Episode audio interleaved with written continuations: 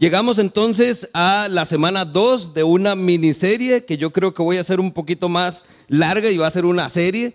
Y em, si usted nos visita por primera vez, déjeme contarle que estamos hablando del Espíritu Santo. Un tema que nosotros quizás podríamos pensar que debería hablarse más frecuente o que al ser tan importante en nuestra vida le damos la relevancia y eh, tenemos con frecuencia las conversaciones al respecto. Pero pareciera ser, en muchos casos, como lo escribió un autor en un libro, que es un Dios olvidado. Y nos evitamos entonces el poder, como les he mencionado, vivir la sobrenaturalidad de Dios a través de lo que el Espíritu Santo nos da. La semana pasada hablamos de cómo somos llenos del Espíritu Santo y que muchas veces pensamos que eso es una experiencia que nos lleva nada más al día que aceptamos a Cristo como Salvador.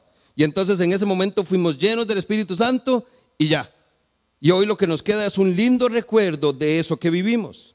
Pero vimos que la palabra nos lleva a que la llenura del Espíritu Santo es algo constante, es una obra diaria del Espíritu en nosotros.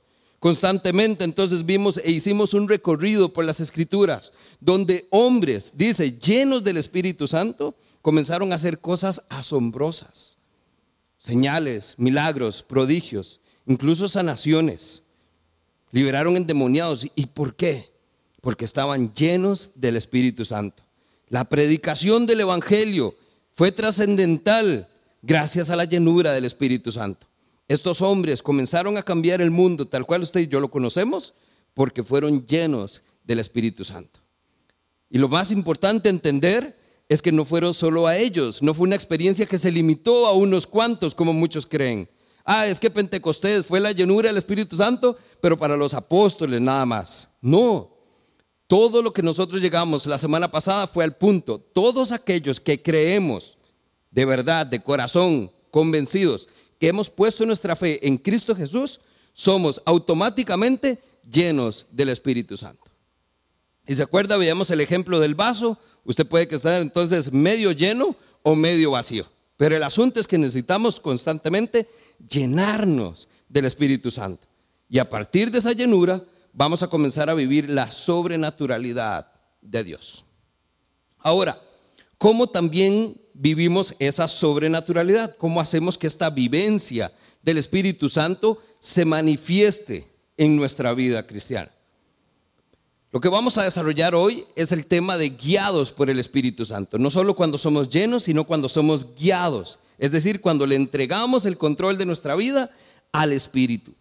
La obra del Espíritu Santo es trascendental en la vida de todo creyente. Realmente hace una diferencia. Y pensar que algo tan importante se hablaría con más frecuencia nos ha limitado a que las pocas veces que lo abordamos no sea suficiente para que todos tengamos claro quién es el Espíritu Santo, primeramente, y cuál es la obra que Él hace.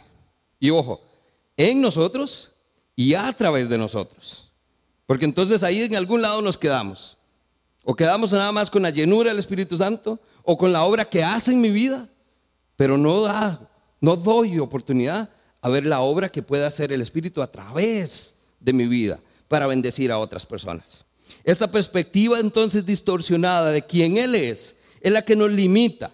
Y eso es lo que tenemos que entender hoy. Y partimos de aquí. Nosotros como creyentes no podemos vivir una vida piadosa, ni podemos servir con excelencia si no somos guiados por el Espíritu Santo. Así de simple. Si usted no le entrega el control de su vida y se deja guiar por el Espíritu Santo, no va a llevar la vida que Dios espera o que ciertamente todos anhelamos tener. Así que, ¿qué les parece si oramos? y que el Espíritu sea entonces quien nos guíe esta mañana. Padre, bendecimos tu nombre, damos gracias Señor porque nos amas, porque por amor enviaste a tu Hijo Jesús a este mundo, Señor, a morir por nosotros. Y con el poder de su resurrección, Señor, el Espíritu Santo lo levantó entre los muertos. Señor, hoy reconocemos que ese mismo Espíritu es el que hoy mora en nosotros. Y no solo nos ha llenado, Señor, sino que también tiene la capacidad de guiarnos en esta vida, Señor, tan compleja, que tenemos nosotros por delante. En estos tiempos difíciles, Señor, permítenos entonces ser guiados por tu Espíritu, que sea Él el que de verdad tome el control de nuestra vida. Señor, y así como lo vemos en el ejemplo de Jesús, Señor, que nada de lo que hagamos sea sin que el Espíritu Santo nos haya movido y guiado a hacerlo. Permítenos vivir esa vida de obediencia que tú esperas de nosotros, guiados por el Espíritu Santo. Oramos esto en el nombre de Cristo Jesús. Amén y amén. Vamos al texto. Si usted tiene su Biblia por ahí, vamos a Juan capítulo 14. Hoy vamos nuevamente a seguir el mismo formato de la semana pasada. Vamos a hacer una vista panorámica por Juan capítulos 14, 15 y 16. Lo que quiero es presentarles el contexto, creo yo, necesario en que la promesa del Espíritu Santo se dio a los discípulos. Porque entonces necesitamos entender el contexto en que ellos escuchan de parte de Jesús que va a venir el Espíritu Santo y qué va a pasar cuando venga el Espíritu Santo. Lo cual es en tiempo pasado, porque estamos viendo lo que ellos esperaban en ese momento y que para ellos implicaba tiempo futuro, pero para nosotros hoy la riqueza de poder aplicar esto es en tiempo real. Porque cuando Jesús les dijo, les voy a enviar el Espíritu Santo, para nosotros es, hoy ya Él lo envió. Y podemos entonces acercarnos al texto como una realidad palpable el día de hoy. Así que vamos a Juan capítulo 14, vamos en el verso 16. Este es Jesús hablándole a sus discípulos. Y les doy un contexto rápido. Estas son las últimas horas de Jesús con ellos. Última cena, una comida riquísima, un tiempo de intimidad y de comunión. Y en lo más y mejor, Jesús les dice, verso 16, yo le pediré al Padre y Él les dará otro consolador para que los acompañe siempre. Otro consolador. Depende de la versión que usted tenga, va a encontrar otras traducciones.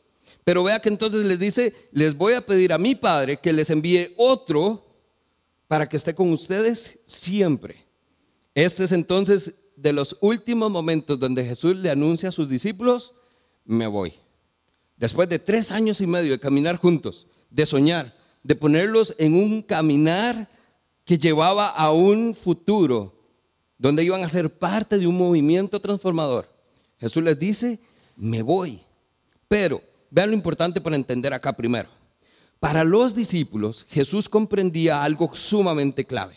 El que ellos siguieran la obra de Jesús, el que ellos cumplieran con la tarea que Jesús les estaba desafiando a tomar, iba a ser indispensable el Espíritu Santo, porque Jesús comprendía que solos no iban a poder. La vida de obediencia, familia, no viene natural a nosotros. Producto del pecado original, nosotros tenemos que esforzarnos por vivir en obediencia. Nosotros tenemos que hacer un esfuerzo sobrenatural para poder decir que vivimos en obediencia a Dios, porque no es fácil para ninguno de nosotros. Y vean el contexto entonces. Vámonos al verso 15. Antes de que Jesús les diga eso, vea el contexto de todo y lo deje así intencional. Jesús primero les dice, si ustedes me aman, obedecerán mis mandamientos. Y yo le pediré al Padre y Él les dará otro consolador para que los acompañe siempre. La promesa del Espíritu Santo viene en términos de obediencia. Y la obediencia viene a partir del amor. Si ustedes me aman, me van a poder obedecer. Pero para que me puedan obedecer van a necesitar ayuda, porque ustedes solitos no van a poder. Ahora, primera aplicación, seamos sinceros. ¿Cuántos de nosotros, al igual que los discípulos, necesitamos ayuda para poder obedecer a Dios? Levante la mano, solo por términos de estadística. ¿Cuántos hoy dicen, Dios necesito tu ayuda para vivir en obediencia? Ojo, ¿por qué levantamos la mano si ya la tienen? Vean la aplicación práctica. Ellos necesitaban ayuda y Jesús les dijo, yo se las voy a enviar. Si usted necesita ayuda, hoy qué es lo que usted entiende, ya la tiene. Porque ya Jesús se fue y envió a ese otro consolador. Envió a esa persona que le va a ayudar. El ejercicio es práctico porque al final de cuentas, usted y yo, cada vez que tenemos aflicción, nos encontramos, Señor, ayúdame. Pero ¿por qué nos olvidamos que esto no es un clamor al cielo, simplemente a ver si alguien me oye? Es un clamor interno al Espíritu que mora en mí, que está y conoce mi corazón y que ya sabe lo que necesito y que está dispuesto a ayudarme. Esa palabra que entonces encontramos en el texto donde dice, y les voy a enviar otro consolador, es el término paracletos. Esta es una palabra que lleva la idea de alguien que es llamado para ayudar a alguien más. Y se puede referir, usted podrá ver ahí algunas versiones que tiene, a un consejero, a un defensor, a un mediador o a un intercesor. La riqueza que tiene este vocabulario en griego es tan amplia como hoy la tiene para nosotros el concepto de Espíritu Santo. Porque puede ser lo que sea que usted necesite. Ocupa consuelo, el Espíritu Santo es consolador. Ocupa guía, es guiador. Ocupa ayuda, es su ayudador. Ocupa intercesión, Él es su intercesor. Ocupa que lo defiendan, Él es su defensor. Todas esas palabras que en el griego podrían aplicarse a paracletos es lo mismo que nosotros encontramos hoy en la figura del Espíritu Santo. Pero no lo conocemos de esa manera. Lo veíamos la semana pasada. ¿Por qué? Porque como lo limitamos a una fuerza, nos olvidamos que es algo que, perdón, nos olvidamos que es alguien que está para ayudar y no algo que mágicamente tengo que ver como activo en esos momentos en que necesito ayuda. Ese paracleto se separa en dos, porque el para es alguien que va al lado de, y el cletos es que habla la verdad. Entonces vea qué es lo que está diciendo Jesús. Y yo le pediré al Padre que les envíe a otro que va a estar a la par de ustedes, junto a ustedes, con ustedes, guiándoles y diciéndoles la verdad. Esa es la promesa del Espíritu Santo. Eso es lo que ellos están recibiendo de parte de Jesús. Pero vea, la condición es, si ustedes me aman, van a obedecer mis mandamientos. Y para que los obedezcan, el Espíritu Santo va a estar ahí para ustedes. Ese es el contexto. El Espíritu Santo no es una fuerza ahí que usted tiene que buscar en un momento de necesidad. Es una persona que está permanentemente, porque Jesús dijo, se los voy a enviar para que esté con ustedes para siempre. Y siempre es siempre. En cualquier traducción, en cualquier idioma, es para siempre. Y la otra parte interesante es donde Jesús dice, voy a enviarles otro consolador. Ese vocablo otro quiere decir que es otro del mismo tipo. Es decir, voy a enviarles otro como yo, les dice Jesús. Otro que así como yo he estado con ustedes, va a estar con ustedes. Otro que así como les he enseñado yo, les va a enseñar a ustedes otro, así como yo les he ayudado, Él les va a ayudar a ustedes. Y aquí es donde necesitamos entender esto. Es fácil pensar en Jesús, en amar a Jesús desde una perspectiva emocional. Así como usted ama a otra persona. Así como amamos a la pareja, a nuestros padres, a nuestros hijos, a nuestros amigos. Es fácil amar a Jesús en un término de emoción o de sentimiento. Pero lo que Jesús está recordando a sus discípulos es que el amor va de, la mano de la obediencia. Nosotros no podemos pretender ser obedientes sin primero amar a Jesús. Y ahora, vea lo interesante acá. Porque entonces, si no estamos conectando el concepto de obediencia al amor, nosotros estamos entendiendo esto mal. Porque cuando buscamos la guía del Espíritu Santo para hacer lo que se supone tenemos que hacer, si no lo hacemos, y muchas veces fallamos, y por eso es que buscamos ayuda, porque fallamos, no pudimos, solo no podemos, en realidad no estamos viendo que eso es un tema de capacidad. Si me voy a la raíz de lo que Jesús está prometiendo, es un asunto de amor. Si no obedezco a Dios, quiere decir que no soy guiado por el Espíritu Santo. Y si no soy guiado por el Espíritu Santo, quiere decir que no amo a Jesús, porque si lo amara, obedecería sus mandamientos. Y cuando entonces nosotros escuchamos, estoy amando a Jesús, realmente, ahí sí como que entonces ya tenemos la atención, ¿cierto? Porque asumimos que amamos a Jesús. Claro, ¿cómo no? Aquí estoy, ahora levantamos manos, sentimos el gozo, estamos juntos, estamos aquí porque amamos a Jesús. No, pero ahí familia tenemos que hacernos la pregunta con pausa y realmente pensar dos veces la respuesta. Amo a Jesús como Él espera que le ame. Porque aquí el proceso es simple. Si lo amo, soy obediente. Porque el Espíritu Santo me pide, perdón, me provee ayuda cuando se la pido.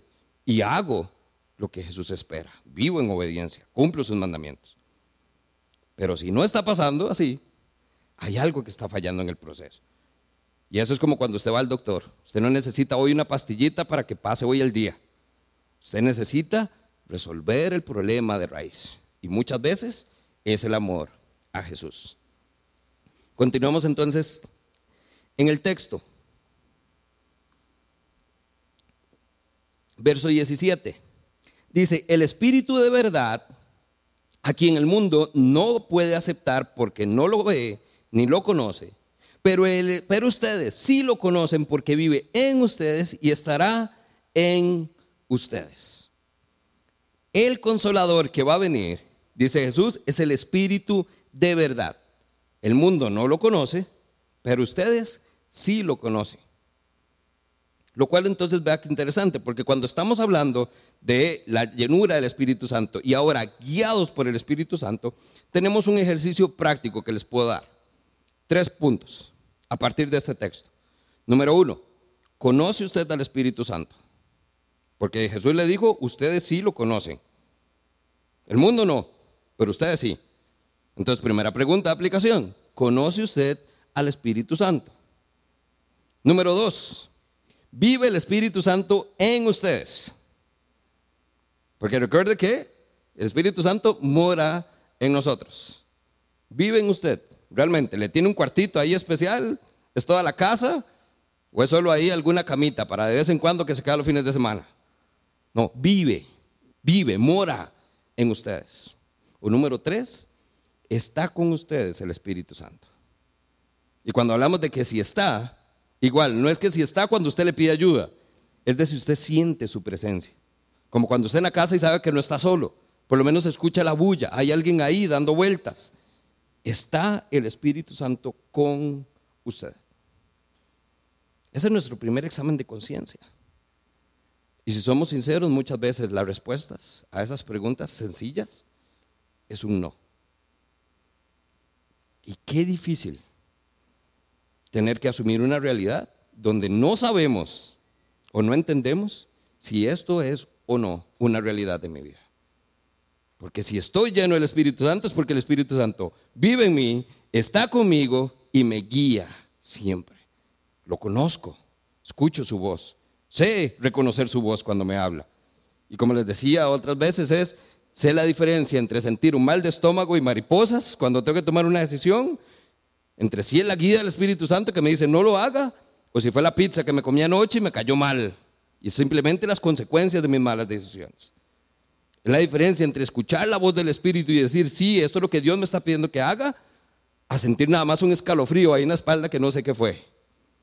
Esa es la diferencia. ¿Por qué? Porque no es algo es alguien, es una persona que vive conmigo, que está conmigo y a la cual conozco como el mundo no lo conoce. Ese es el Espíritu Santo. Por eso es que para nosotros, los creyentes, la desobediencia no solo es una falla en nuestro desempeño, no es un asunto de conducta. La raíz del problema, en cierto sentido, es que fallamos en el amor a Cristo. Vea lo delicado, familia, de lo que estamos viendo. Aquí es donde tenemos que hacer una pausa, tragar grueso y analizar cómo está nuestra vida realmente. Ahora, vemos acá entonces, la persona que Jesús le está pidiendo al Padre que envíe a nosotros, persona, no algo, persona, el Espíritu de la verdad, nos va a ayudar entonces. El Espíritu Santo es un ayudador y va a proveer ayuda en lo que nosotros necesitemos. ¿Cómo qué? Vamos ahí a Juan, devolvámonos a Juan 14, vamos, perdón, avancemos más bien. Estábamos ahí en el verso 17, vamos al 25. Les dice Jesús, todo esto se los digo ahora que estoy con ustedes, pero el consolador, y aquí es más puntual Jesús, el Espíritu Santo, a quien el Padre enviará en mi nombre. ¿En nombre de quién viene? De Jesús él les enseñará todas las cosas y les hará recordar todo lo que les he dicho.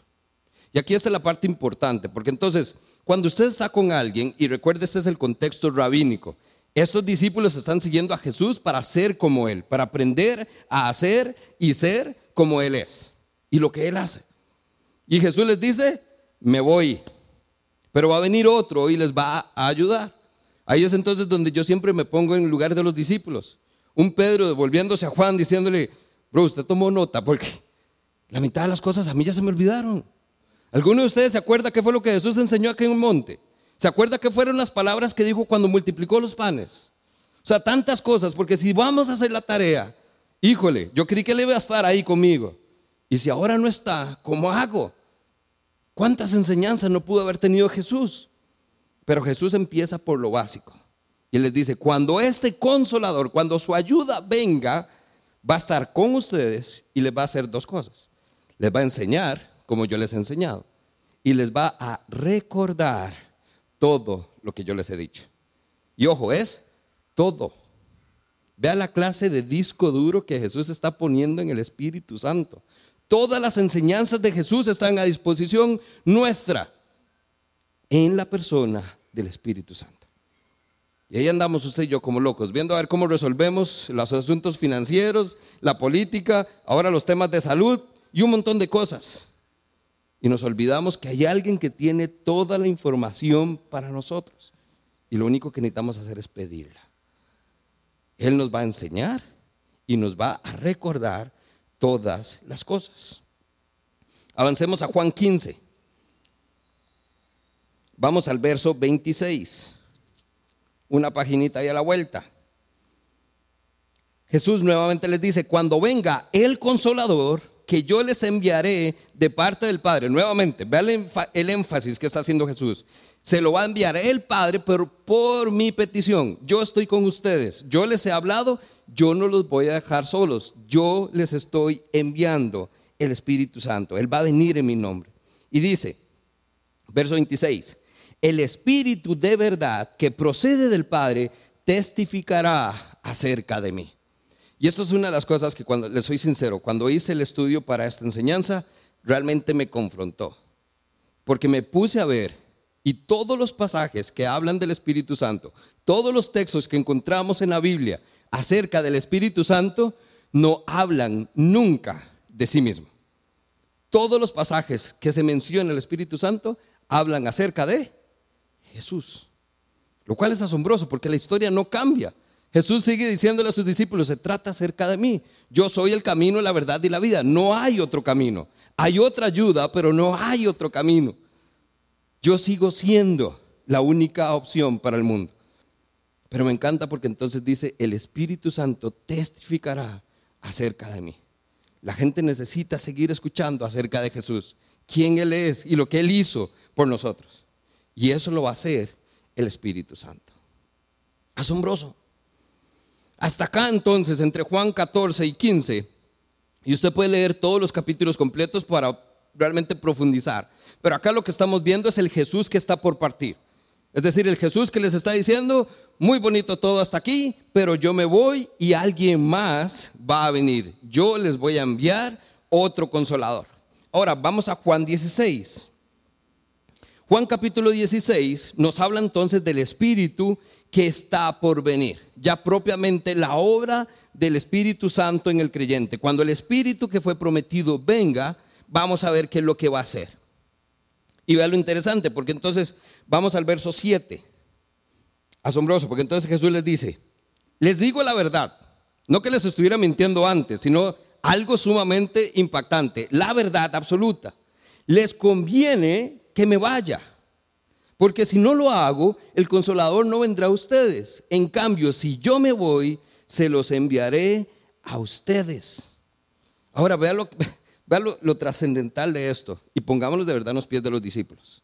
Jesús, el Jesús, el Mesías, después de 400 años de silencio, de una leyenda urbana de que alguien iba a venir, Jesús se revela como el Mesías a sus discípulos. Esta es la persona que estamos esperando.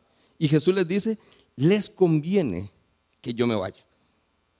Ahora, solo un momento. Porque vea que estamos hablando en un marco de amor. Si ustedes me aman, ¿y entonces por qué Jesús se va? Nuevamente los discípulos susurrando. Yo me imagino el pobre Pedro, que era el que siempre metía las patas. Pedro, ¿qué hizo usted? Ahora, ¿qué fue lo que le dijo a Jesús? Una discusión de, algo tuvimos que haber hecho, porque ¿por qué Jesús nos va a abandonar? Lo que ellos están percibiendo es abandono, es otro va a venir. Y además Jesús les dice, les conviene, es mejor que yo me vaya, porque si no me voy, Él no va a venir. Y hay algo importante acá, familia, es, tenía que ser así. Hay toda una teología acerca de qué hubiera pasado si el Espíritu Santo viene estando Jesús todavía en la tierra. Y usted dice, hey, dos son mejor que uno. No, porque el Espíritu Santo que testifica acerca de Jesús, habla de un Jesús que, que murió por nuestros pecados, que resucitó de entre los muertos y que ascendió al cielo para tomar su lugar como Rey y Señor de este mundo. Ese es el testimonio del Espíritu Santo. Y ese no sería el testimonio que Jesús, que perdón, que el Espíritu estaría dando de un Jesús que todavía estaría aquí en la tierra, que no ha hecho nada de eso. Por eso Jesús les dice, les conviene que yo me vaya, tiene que pasar, yo me tengo que ir porque si no, Él, el Espíritu Santo, no va a estar con nosotros. Les conviene que yo me vaya porque entonces lo que dice es, con dos mil años de retrospectiva, para nosotros tiene mucho sentido, ¿cierto? Usted entiende por qué hoy tener al Espíritu es mejor que tener a Jesús mismo. Pero para los discípulos no tenía sentido. La persona a la que aman, su amigo, su hermano, su maestro. Es más, vuelve usted a ver a la persona que tiene la par. Ahí que estamos en familia, la mayoría. ¿Se imagina lo que es que esa persona le diga a usted, le conviene que yo no esté aquí? ¿Qué es lo que hace usted? No, ay, no diga eso. Cuando tenemos esas conversaciones, mi esposa siempre me dice, no diga eso porque me va a hacer llorar. Yo no quiero pensar en esas cosas. ¿Por qué? Porque no nos imaginamos la vida sin la persona que amamos. ¿Qué más qué hacemos? Más bien al contrario, nos aferramos a ella. No queremos que se vaya. Por eso la muerte es tan difícil de aceptar. Queremos aferrarnos a ellos para siempre. Y Jesús les dice, les conviene que yo me vaya. Para ellos es muy difícil. Tiempo después van a entender por qué, así como usted y yo lo entendemos hoy. Jesús entonces se refiere a la presencia y a la obra del Espíritu Santo como una realidad mucho mejor que Él estar físicamente y en carne con sus discípulos. Porque ahora ya no es solo Jesús con los discípulos, es el Espíritu Santo en los discípulos, en cada uno de nosotros como creyentes. Y ahora, ¿por qué es que realmente era conveniente? Vea usted el cambio antes de que Jesús se fuera y el Espíritu Santo viniera a los discípulos, estos discípulos eran cabezas duras, eran egoístas, eran sumamente egocéntricos. Ellos tenían entonces gran confusión y muchas veces estaban perturbados por lo que iba a pasar. Pero una vez que fueron llenos del Espíritu Santo, entendemos que ahora vemos discípulos sabios, entregados completamente al movimiento, osados, generosos y dispuestos a dar su vida por la causa. ¿De dónde sale eso? Del Espíritu Santo. Porque entendieron ahí en ese momento por qué Jesús les había dicho, yo me tengo que ir, porque otro va a venir. Y la promesa, y recibirán poder, y harán cosas más grandes que las que yo he hecho. Y eso es una realidad cuando el Espíritu Santo realmente está en nosotros. Ahora, hagamos el mismo ejercicio, porque esto que acabamos de ver, Jesús les dice, les conviene que yo me vaya. Pero veamos el contexto, devolvámonos al verso 5. Estamos en Juan 16, verso 5. Jesús les dice, ahora vuelva al que me envió. Pero ninguno de ustedes me pregunta, ¿a dónde vas? Al contrario, como les he dicho, estas cosas se han entristecido mucho. Vea que entonces Jesús les dijo, me voy. Y ellos simplemente es, nos abandonó. La parte se entristecieron, perdieron el gozo. Pensaron lo peor. Y ninguno le dijo, ¿y Jesús, ¿y para dónde va? Porque es que nos va a dejar. ¿Se imagina lo que los discípulos hubieran escuchado cuando Jesús les dijera para dónde iba? Pero no lo hicieron. Se lo perdieron. De la misma manera en que usted y yo muchas veces nos perdemos de entender cuál es la voluntad de Dios, qué es lo que Dios está haciendo en nuestra vida, porque simplemente nos entristece la realidad que estamos viviendo. Pero dice que el Espíritu Santo entonces les dijo y los convenció de que lo que Dios iba a hacer en ellos y a través de ellos era mucho mejor, mucho mayor a lo que Jesús había hecho con ellos, incluso durante tres años. Y ojo, esto no quita ni minimiza la obra de Cristo. Lo que vemos es que el Espíritu Santo viene y la continúa, la desarrolla todavía más continúa el trabajo que Jesús hizo con ellos y lo potencia todavía más a un nivel increíble. Hasta este momento entonces vemos que la obra del Espíritu Santo nos pone en un momento donde si somos conscientes de lo que pasa dentro de nosotros, también podemos tener un poquito de visión hacia lo que va a pasar a través de nosotros. Pero veamos entonces primeramente qué es lo que pasa. Continuamos con el texto. Jesús les dice, yo me voy, nadie me preguntó, pero no importa, les conviene que yo me vaya. Y dice el verso 8, y cuando venga el consolador, Él convencerá al mundo de su error en cuanto a pecado, justicia y juicio. Cuando Jesús dice que lo va a convencer en cuanto a pecado, está hablando de la realidad del hombre. Nuestra condición, ¿cómo somos? Pecadores. Cuando habla que va el Espíritu Santo a convencerlos de justicia, está hablando de la realidad de Dios. ¿Qué es lo que Dios va a hacer? Es un Dios justo, inmutable. Y cuando dice que nos va a convencer de juicio, vea lo interesante. Nos está convenciendo de qué es lo que va a pasar cuando estas dos realidades se junten. ¿Qué pasa cuando la realidad de Dios se encuentra con la realidad del hombre? Un amigo pastor decía entonces, ¿qué pasa? En ese momento, en la cruz del Calvario, lo peor del hombre se encontró con lo mejor de Dios. Y cambió las cosas para siempre. Y el resultado fue asombroso. Y esto es obra del Espíritu Santo. Porque nos convence de cómo somos, de cómo es Dios y de qué va a pasar si no ajustamos esas cuentas pendientes. La palabra antigua que se usa para convencer, lo que nos da es ideas de exponer, refutar y además de convencer propiamente. No es solo insistir en que estamos mal, es que primero nos muestra por qué estamos mal ¿Qué estamos haciendo mal? ¿Y por qué debería ser diferente? Es el combo completo.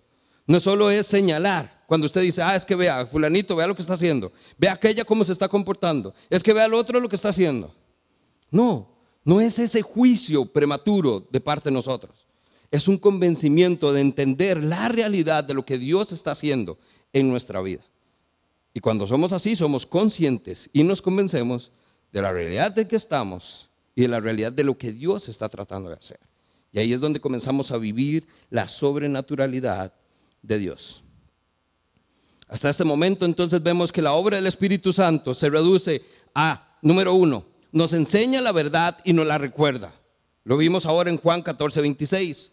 Nos vemos que entonces el Espíritu Santo también testifica acerca de Jesús. Juan 15, 26.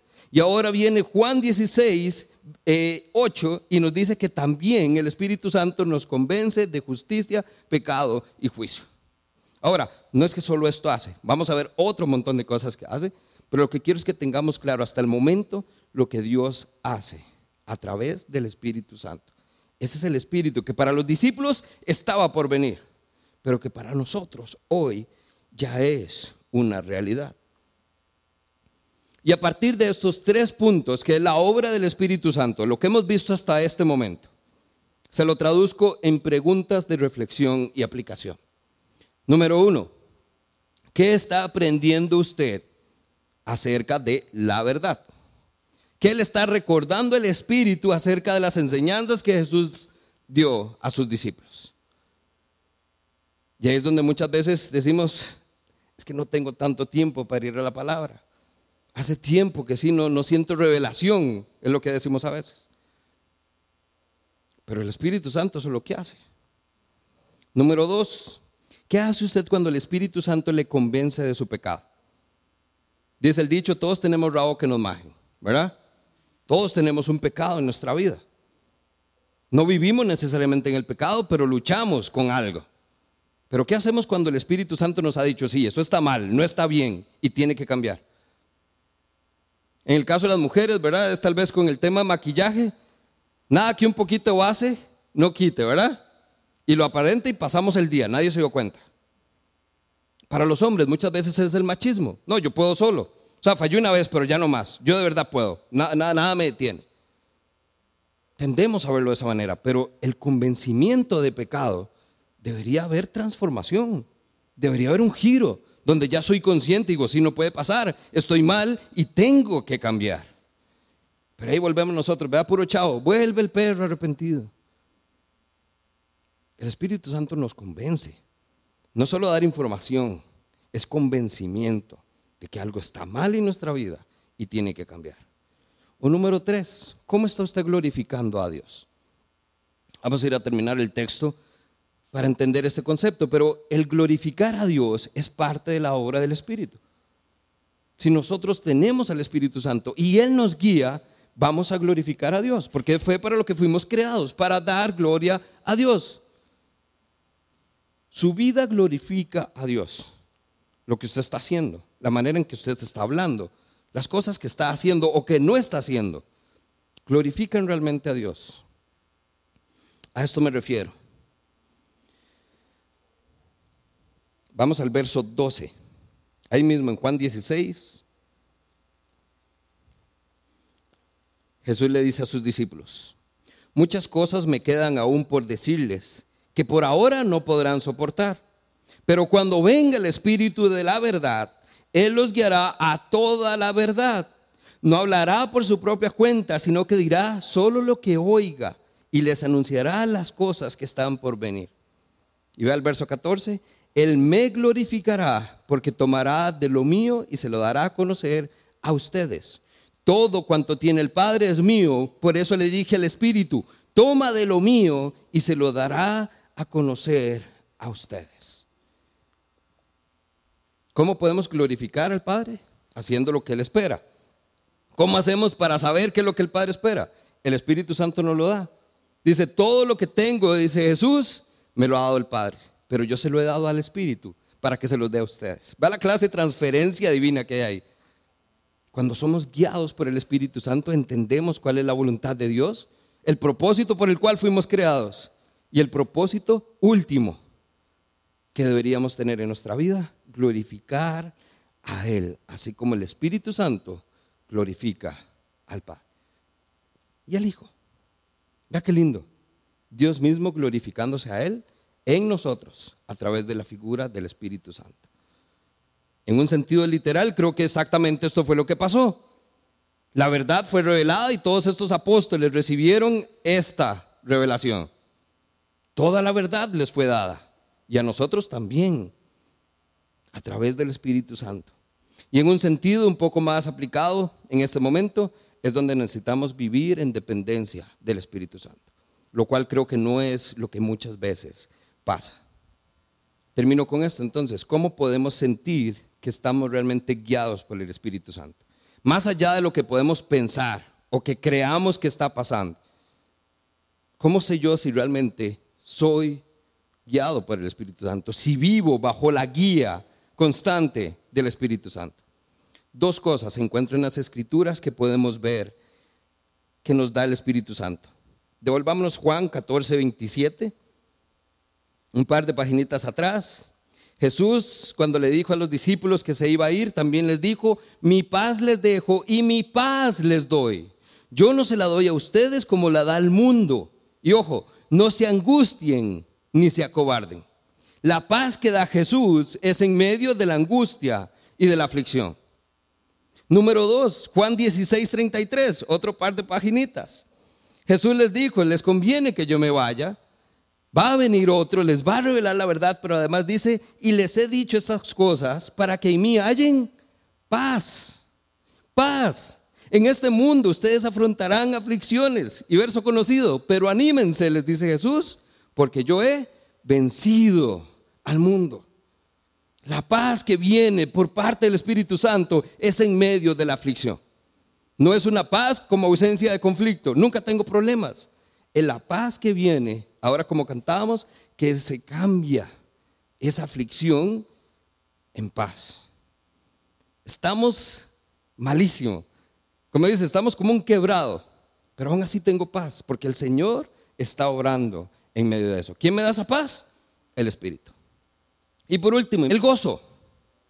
El Espíritu Santo provee un gozo sobrenatural. ¿Cómo vivimos en la sobrenaturalidad de Dios? Es a través del gozo. Ahí mismo Juan 16, 20. Les dice Jesús, ciertamente les aseguro que ustedes llorarán de dolor mientras el mundo se alegra. Y estos son de los conflictos mayores para la iglesia. ¿Cómo es que nosotros estamos sufriendo y el que está allá afuera portándose mal y haciendo lo que no tiene, le va tan bien? ¿Por qué cosas buenas le pasan a gente mala? Y a la gente buena, y nos toca todo cuesta arriba.